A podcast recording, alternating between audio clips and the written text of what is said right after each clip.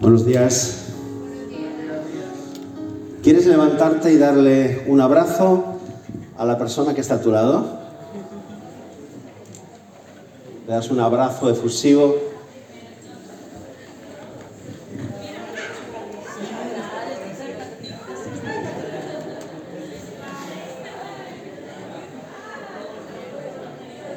Un abrazo de bienvenida.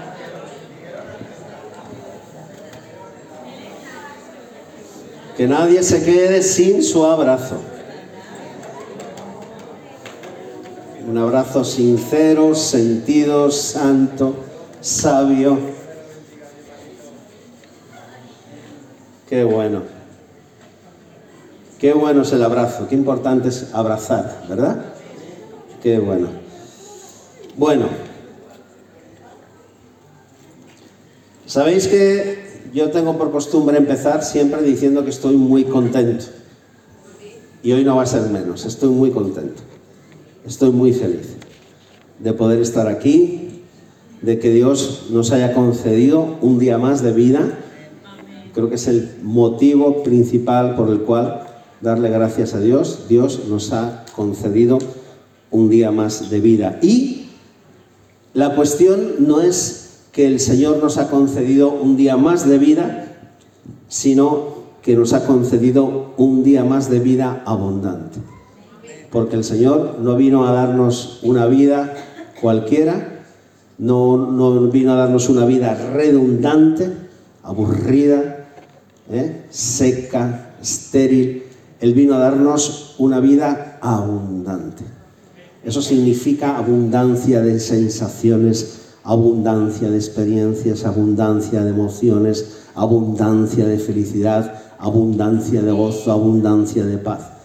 ¿Verdad? Ese es el regalo que nos hizo el autor de la vida, el Señor Jesucristo. Yo quisiera compartir con vosotros un tema que se llama los cuatro verbos de la vida.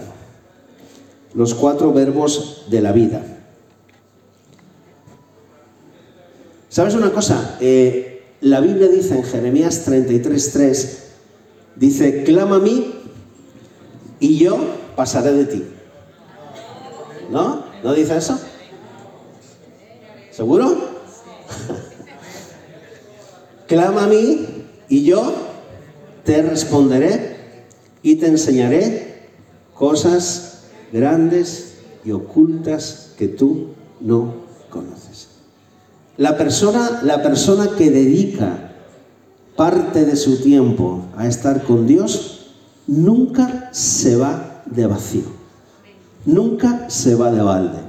Mira, yo tenía un tío que se llamaba Santiago, ¿eh? por eso yo cuando veo a Santi me acuerdo de mi tío Santiago.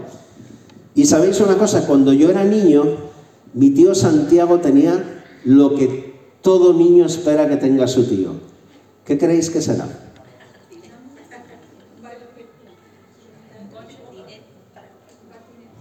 Una juguetería. Mi tío Santiago tenía una juguetería.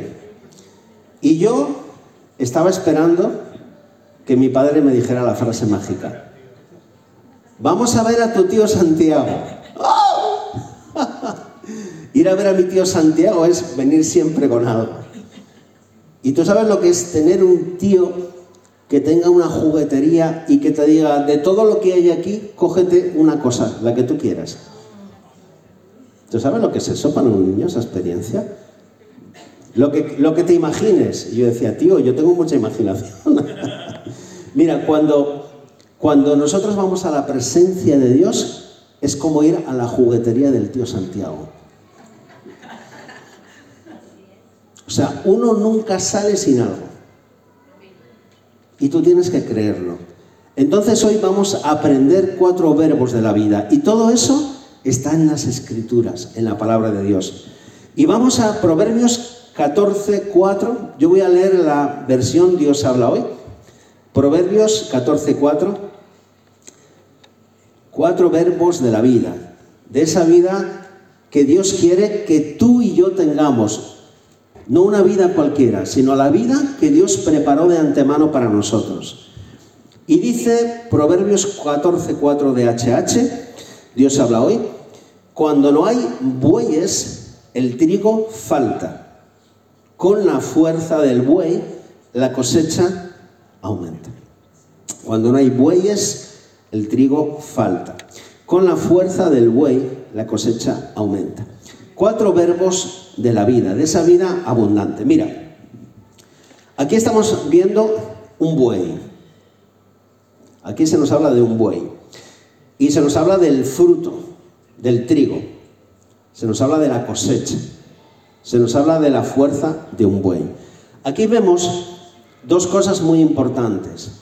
Vemos un buey que está aportando, pero está aportando porque se le está alimentando. O sea, si yo tengo un buey y no le doy de comer, este buey no aparece en las escrituras, ¿verdad? Si no le doy de comer el buey, el buey, ¿qué es lo que no tiene? Fuerza. Y si no tiene fuerza, falta la cosecha. Porque el buey era una herramienta imprescindible en el mundo de la agricultura. ¿Sí? Entonces, yo quiero hablaros hoy cuatro verbos de la vida que están muy relacionados con lo que está aquí en este texto, pero con otros textos más. Estos cuatro verbos voy a deciroslos seguidos y luego vamos a desarrollar uno por uno. El primer verbo es aprende. Aprende. El segundo verbo es aporta. El tercero es aparta. Y el cuarto es soporta. Voy a repetir los cuatro. Aprende, aporta. Aparta, soporta. Repito los cuatro verbos. Aprende, aporta. Aparta, soporta. Toda persona, toda persona que integre estos cuatro verbos en su vida va a tener una vida diferente. Vamos a empezar por el primero, aprende. Y mira lo que dice Isaías 1.17. Porque algo que necesitamos en la vida es aprender. Mira, la persona la persona arrogante es la persona que dice yo no necesito aprender nada. Yo todo lo sé. ¿eh? Y hay personas que son como Google. Es como que parece que todo lo saben, ¿verdad? Yo tenía un amigo que decía, maestro liendre, de todo sabe y de nada entiende. Y había, había un, autor que decía, mira que será tonto, lo sabe todo. ¿verdad? Es decir, eh, nosotros hemos de reconocer que no lo sabemos todo. Hemos de reconocer que no lo sabemos todo. Eso es un principio de liberación emocional. Algunos líderes, algunos pastores o algunos presidentes de organizaciones o de compañías piensan que por tener un cargo ya, son un, ya tienen que ser un compendio de conocimiento. No tiene nada que ver. O sea, todos, no hay nadie en este mundo que lo sepa todo acerca de todo. Entonces, el primer verbo de la vida es aprende. ¿eh? Desarrolla dentro de tu corazón la conciencia de que somos ignorantes con alma de estudiante. Todos somos ignorantes con alma de estudiante. Ahora, mira qué importante, importante es que lo que aprendamos sea lo correcto. Porque para tener una vida en abundancia tienes que saber qué aprender y qué no aprender. Cuidado con esto. O sea, no podemos aprenderlo todo porque hay cosas que son incorrectas y a veces las integramos. Entonces Isaías 1.17 dice, aprended a hacer el bien. Y luego a continuación añade, tomad decisiones justas. Nota el orden en el que están estas frases aquí. No podemos tomar decisiones justas si no aprendemos a hacer el bien.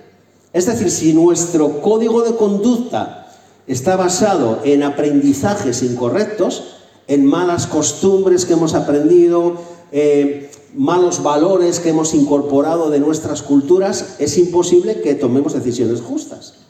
Por ejemplo, si yo creo que la mentira es algo normal, que se puede permitir, porque todo el mundo miente, entre comillas, no es cierto que todo el mundo mienta, pero entonces cuando yo miento, Yo doy por hecho que estoy haciendo algo que la mayoría hace, pero no puedo tomar decisiones justas a los ojos de Dios con la mentira.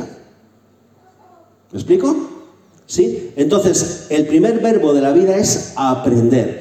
Pero primero, aprender a hacer el bien. ¿Y cómo uno aprende a hacer el bien? Pues estudiando, en mi opinión, el libro del bien.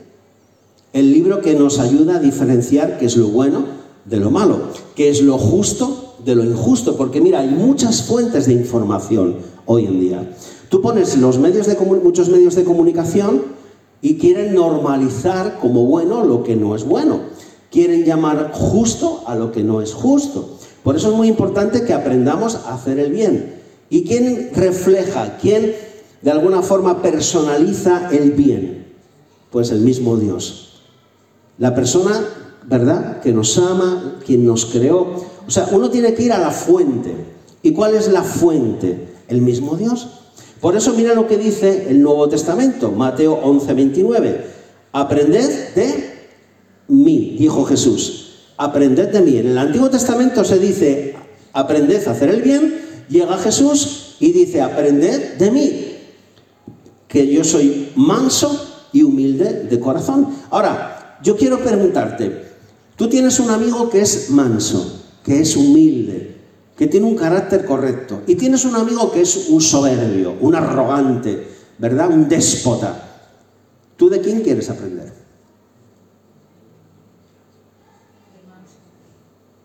¿De quién quieres aprender? De ese tipo que te mete en líos, ¿verdad? ¿Sí? Yo quiero aprender de la persona correcta. Entonces, unamos los dos textos. En el Antiguo Testamento, aprended a hacer el bien en el nuevo aprendes de mí. Entonces, si nosotros queremos tener una vida en abundancia, hemos de empaparnos de la vida de Jesús. ¿Qué es ser un cristiano? Ser un cristiano es ser como Cristo, ser un discípulo de Jesús, un seguidor de Él, ¿verdad? Y el mismo Jesús dijo que como consecuencia de aprender de Él, que es manso y humilde, hallaréis descanso para vuestras almas. Mira, hoy uno pone la televisión y ve anuncios de colchones, ¿sí? Anuncios de almohadas, anuncios de mantas, de esas mantas con, que vamos, que son muy finas, pero que, están hechas con pluma de oca, ¿puede ser? ¿Pluma de oca? Sí, es eso, pluma de oca. ¿Vale? Que apenas pesan, pero que ahí que parece que estás eh, como si tuvieras siete osos encima de ti tapándote, ¿no? Pero, y se hace, se hace tanto énfasis en el descanso físico, pero hay mucha gente que no puede descansar físicamente porque no tiene descanso en su alma. Entonces Jesús fue bien inteligente. Él dijo, si tú descansas en tu alma, si tienes un corazón en paz conmigo, en paz con Dios, y tu mente, tu conciencia están tranquilas, estás en paz con la gente, tú vas a dormir aunque sea encima de una piedra. ¿Verdad? Entonces, qué importante, qué importante es aprender, aprender. Y cada día, mira, cada día, cada día es una oportunidad para aprender algo nuevo. Yo creo así, yo pienso así, cada día es una oportunidad para aprender algo nuevo. Pero, vuelvo a repetir, el mejor aprendizaje es pasando tiempo con Dios. Por eso nosotros, los que nos llamamos cristianos, tenemos que tener el hábito de pasar tiempo con la palabra, aprender. Fíjate, en este libro, que tienes miles de páginas, que tienes miles de textos bíblicos, hay miles de consejos, hay cientos de promesas, hay dirección para tu vida, hay orientación. Este es el mejor libro de crecimiento personal, de psicología, de sociología, de pedagogía, de espiritualidad que pueda haber. ¿Sí? Hoy en día hay muchos libros tenidos por libros de autoayuda, que el otro día decía un psicólogo en las redes sociales, ¿cómo autoayuda? ¿Quién se puede autoayudar? Este psicólogo decía, eso no tiene sentido.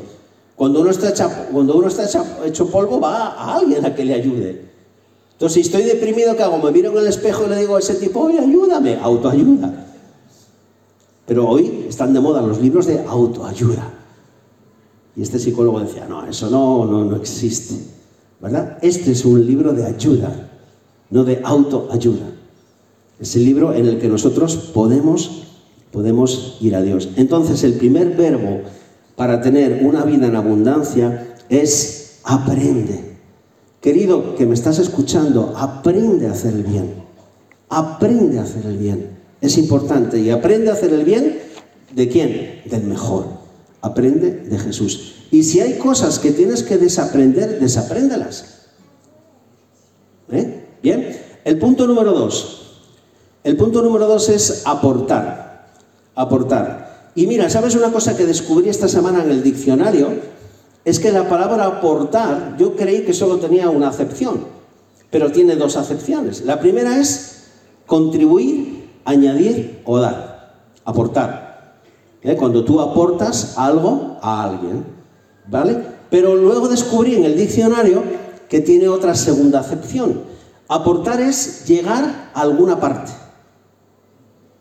Yo nunca había visto esta acepción. Aportar es llegar a alguna parte. Yo digo, ¿cómo? Aportar. Llegar como a buen puerto, llegar a alguna parte. Y uniendo, uniendo las dos acepciones, solamente puede llegar a algún lugar aquella persona que tiene por costumbre aportar, contribuir. Y mira, para, para el Señor, en Hechos 20:35, era importante lo que nos dice, más bienaventurado es dar que recibir. Y esto es lo que enseñaron los discípulos de Jesús a todos los demás. Más bienaventurado es dar que recibir. Entonces, ¿qué es lo que nos ocurre a veces en la vida? ¿Por qué tenemos una vida vacía? ¿Por qué uno puede llegar a tener una vida insípida? Porque está siempre aprendiendo, aprendiendo, aprendiendo, aprendiendo, pero hay una diferencia. Imaginaos que yo tengo aquí como dos recipientes con agua, ¿verdad? Y en uno está lo que yo estoy siempre aprendiendo. Voy a la célula, estoy aprendiendo. Vengo a la iglesia, estoy aprendiendo. Escucho una predicación, estoy aprendiendo. El miércoles me conecto para el estudio bíblico, estoy aprendiendo. Y cada vez va subiendo ese vaso del aprendiendo. Pero el, vaso del el depósito del aportando no tiene nada. No estoy aportando. Entonces, cuando yo estoy recibiendo, pero no estoy dando, mi vida está insípida. Yo, algo que me he dado cuenta en la iglesia, es que la gente que más ha crecido es la gente que más ha aportado. Y es verdad que muchos van cansados, que van agotados, pero mira, la forma más eficaz de crecer es dar. Entonces, si tú quieres, si tú quieres realmente experimentar la vida que Jesús promete, tú tienes que aportar. No te conviertas en un consumidor. Tú tienes que ser un aportador. Tú tienes que dar. Esto lo vemos repetido en muchos lugares de la Biblia. Mateo 18 dice, de gracia recibisteis, dad de gracia. Eso fue lo que le dijo Jesús a sus discípulos. De gracia recibisteis, dad de gracia. Pero a mí que me gusta siempre ver varias versiones, porque siempre a uno le enriquece, la versión traducción en el lenguaje actual dice, mira, ¿eh? Sanen también a los enfermos. Devuélvanle la vida a los muertos. Sanen a los leprosos. A los leprosos, a esos que tenían que estar apartados y que nadie podía tocar. Libren de los demonios a la gente. Mira lo que tenemos que hacer los discípulos de Jesús. Sanar a los enfermos. Pero mira, hay enfermos físicos, hay enfermos en sus emociones. ¿Sí? Resucitar a los muertos. ¿Cuánta gente? Aunque Jesús aquí hablaba literalmente, él lo hizo con Lázaro. ¿Verdad? Y ¿os acordáis de aquel, aquel joven que estaba escuchando a Pablo y Pablo se alargaba tanto en la prédica que se cayó por una, ventana y se mató? ¿Eh? O sea, por eso uno no tiene que predicar nunca largo, ¿eh? porque pues, se puede cargar alguno. ¿No? ¿Verdad? Y luego Yo me imagino a Pablo, oren por él, y alguno diría, esto es un chiste, y alguno diría, no, ora tú que fue el que lo mató. ¿No? Y al final, oro por él y lo resucitó. Es decir, esto era literal. Pero también hay muchas personas, mira, cuyos sueños han muerto. Hay, hay muchas personas cuyas ilusiones han muerto. Hay muchas personas que su esperanza ha muerto. ¿Y qué nos dice el Señor? Resucitad su sueño. Resucitad su ilusión. Resucitad su esperanza. No puede ser que alguien haya resucitado tu esperanza y tú no resucites la esperanza de otra persona. Queridos, por eso tenemos que devolverle la vida a los que han perdido esa vida. Sanad a los leprosos. ¿Aquí de qué nos habla? Aquí nos habla de esa gente que estaba apartada de la sociedad. Los leprosos de mi época eran los drogadictos. Yo recuerdo, recuerdo una vez viniendo en el autobús hacia la casa donde teníamos a los chicos, que me encontré con un vecino y me dice, ah, tú eres el chaval este que cuida a los drogadictos, ¿no? Le dije, sí, sí. Y me dijo, ojalá se murieran todos, porque esa gente son una lacra llevando el SIDA por todos los lados, robando. Y mira, me dio tanto dolor porque yo a esos chicos los quería como si fueran mis hermanos. ¿Y sabéis lo que le dije? Le miré a los ojos y le dije, ¿usted tiene hijos? Dice, sí. Le dije, mire, ojalá que nunca su hijo sea un drogadicto. Porque yo estoy seguro que no le diría eso a su hijo. Y el hombre se quedó esos eran los leprosos de los años 80.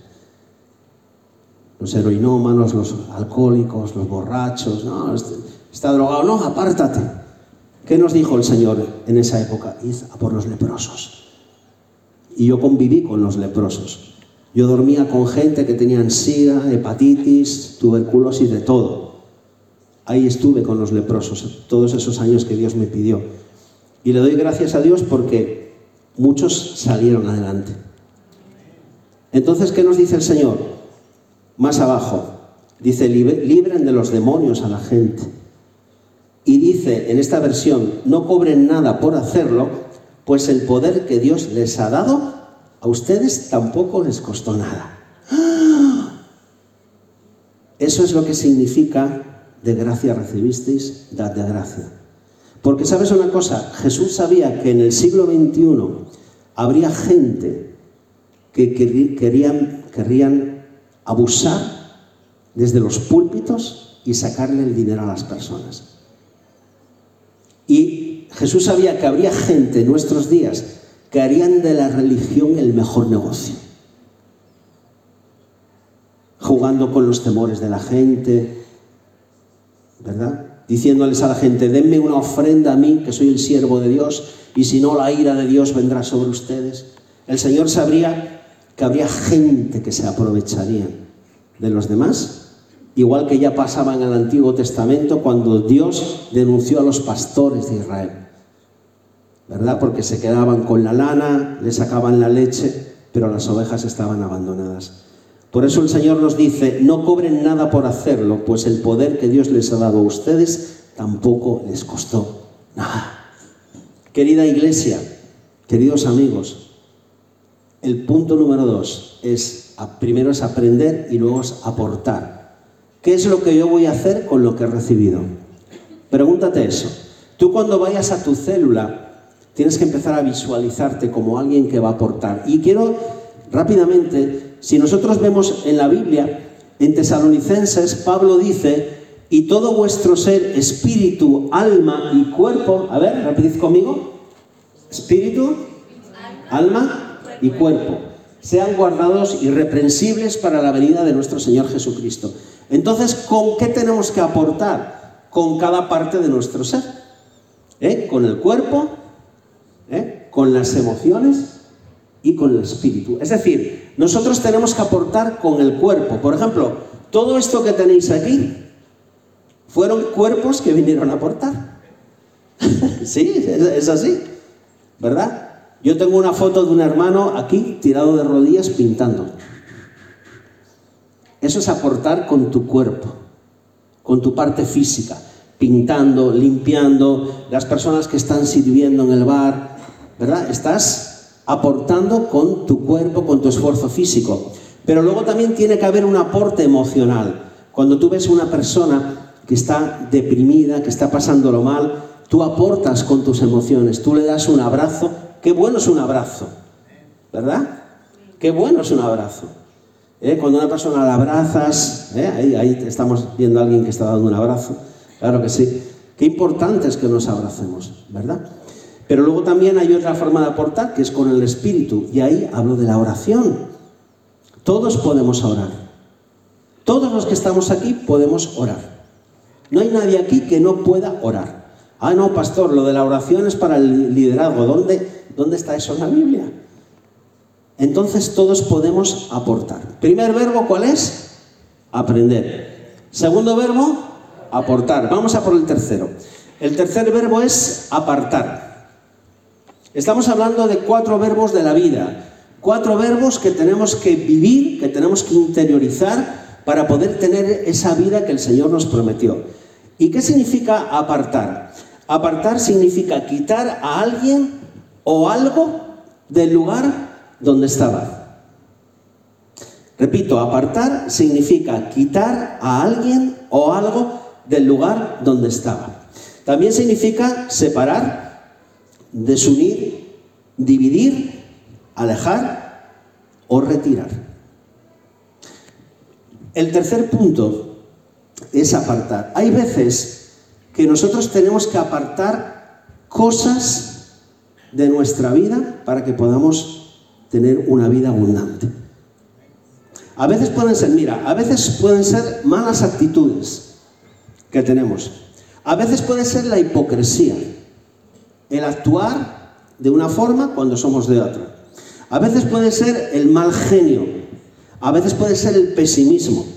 Es decir, de nada sirve que yo aprenda y yo aporte si no lo hago con la actitud adecuada. ¿Me explico? Es como si yo vengo aquí a, la iglesia porque soy el pastor, pero vengo a regañadientes. Y vengo aquí, ah, otra vez el domingo, tengo que levantarme, que podía quedarme en casa durmiendo. Ah, ah, y vengo aquí con una mala actitud.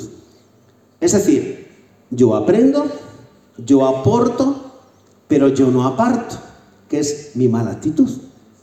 Y sabes una cosa, las actitudes se detectan enseguida se detectan enseguida. Una actitud mala se detecta enseguida. No, es como la gripe. Por mucho que la quieras esconder, se ven los síntomas. Y se contagia. Las malas actitudes se contagian, los malos rollos se contagian, los malos pensamientos se contagian, se ven en las caras. Entonces, tienes que aprender, yo tengo que aprender a apartar ciertas cosas de mi vida si quiero tener una vida abundante. El otro día puse en Instagram un pensamiento que es, no podemos tener buenos momentos con malos pensamientos. no sé qué me pasa, estoy deprimido. Y, la pregunta es, ¿en qué estás pensando? No, estoy pensando en que esto negativo. No podemos tener momentos felices con pensamientos incorrectos. Entonces, el tercer verbo es apartar. Hay cosas que tienes que apartar de tu vida. ¿Eh? Por mucho que tú estés integrado, por mucho que tú estés dando en una célula, por mucho que tú estés enseñando, si hay cosas incorrectas que no apartas de tu vida, esas cosas incorrectas se van a comer a las correctas. ¿Qué, fue lo que dijo Jesús en un momento de su vida? Mateo 16, 23. Apártate de mí, Satanás, porque no piensas en las cosas de Dios. Fíjate, Jesús usó el verbo apartar.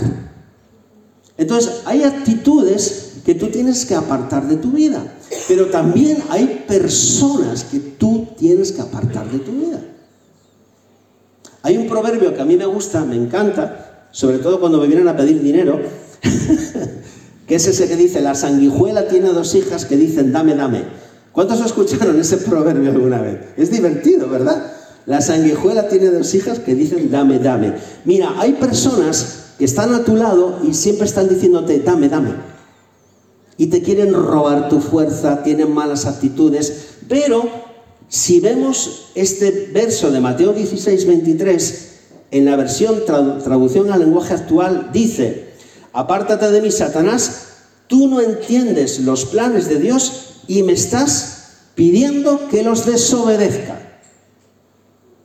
Entonces, a las personas que no quieren obedecer a Dios y que quieren que tú lo desobedezcas, a esas personas las tienes que apartar de tu vida. Más vale que pases un minuto de vergüenza que no 100 años de dolor. Pasa un minuto de vergüenza antes que mil años de, que 100 años de dolor.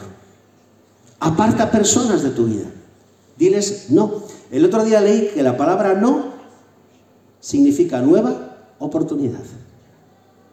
A veces un no te abre la puerta a una nueva oportunidad. Entonces aquí Jesús nos enseña, hijos, hijas, tenéis que, a ciertas personas tenéis que decirles, aparta, aparta, aparta de mi vida. No quiero caminar contigo, quiero caminar con Jesús. Y no se puede seguir a dos señores a la vez. Entonces hay que apartar gente. Yo he tenido que apartar gente de mi vida, porque eran personas incorrectas. Y las tienes que apartar. Sansón era un siervo de Dios, era un hombre llamado por Dios, pero incorporó a personas incorrectas a su vida. Él tenía un llamado, él tenía un ministerio, él era un juez en Israel, él había sido designado por Dios para liberar al pueblo de la esclavitud, pero incorporó a personas incorrectas, incorporó a una Dalila. Y sabes, al final de su vida, ¿Cómo terminó Sansón? Terminó, primero, atado. O sea, el liberador se convirtió en un esclavo. Tú fuiste llamado para liberar, no para ser un esclavo. Segundo, le sacaron los ojos, es decir, terminó siendo un hombre sin visión. Hay personas que te van a robar la visión. Tú tienes una visión de lo que Dios quiere que hagas y algunas personas te van a confundir. Y tercero, terminó dando vueltas. Lo ataron a una noria como un burro. Lo tercero que te va a pasar si no quitas a personas incorrectas es que en vez de caminar hacia tu propósito, vas a terminar dando vueltas en el mismo lugar y vueltas y vueltas. Y pasará un año y pasarás dos años y seguirás con los mismos las mismas dificultades, los mismos errores, las mismas ataduras, las mismas debilidades y seguirás y seguirás y seguirás. ¿Por qué? Porque incorporaste a alguien incorrecto en tu vida que te sacó los ojos y ya no sabes para dónde vas. Y hay personas que son incorrectas. Galila era la persona incorrecta, pero fue el capricho de Sansón. Entonces, ¿qué nos dice hoy el Señor? Hay personas que tienes que sacar de tu vida. Incluso a veces hasta la misma familia, que son personas incorrectas. Eso no significa que no las ames, pero no las tienes que tener como compañero de camino. Hay actitudes incorrectas que tienes que apartar. Primer verbo, aprender. Segundo, aportar. Tú tienes que dar igual que has recibido. Tercero, apartar. Y cuarto, soportar. Soportar. Mira, segunda de Timoteo 2.10, en la nueva traducción viviente, dice, estoy dispuesto a soportar cualquier cosa Ahora, yo me, quedo aquí, me quedo aquí en la frase. Yo estoy dispuesto a soportar cualquier cosa. ¿Eso es bueno o es malo? He parado la frase, ¿eh? ¿El cristiano tiene que estar dispuesto a soportar cualquier cosa? No. Ayer en la célula, ¿verdad? Hablábamos de esto, ¿sí? A que soy cristiano y tengo que aguantar cualquier cosa.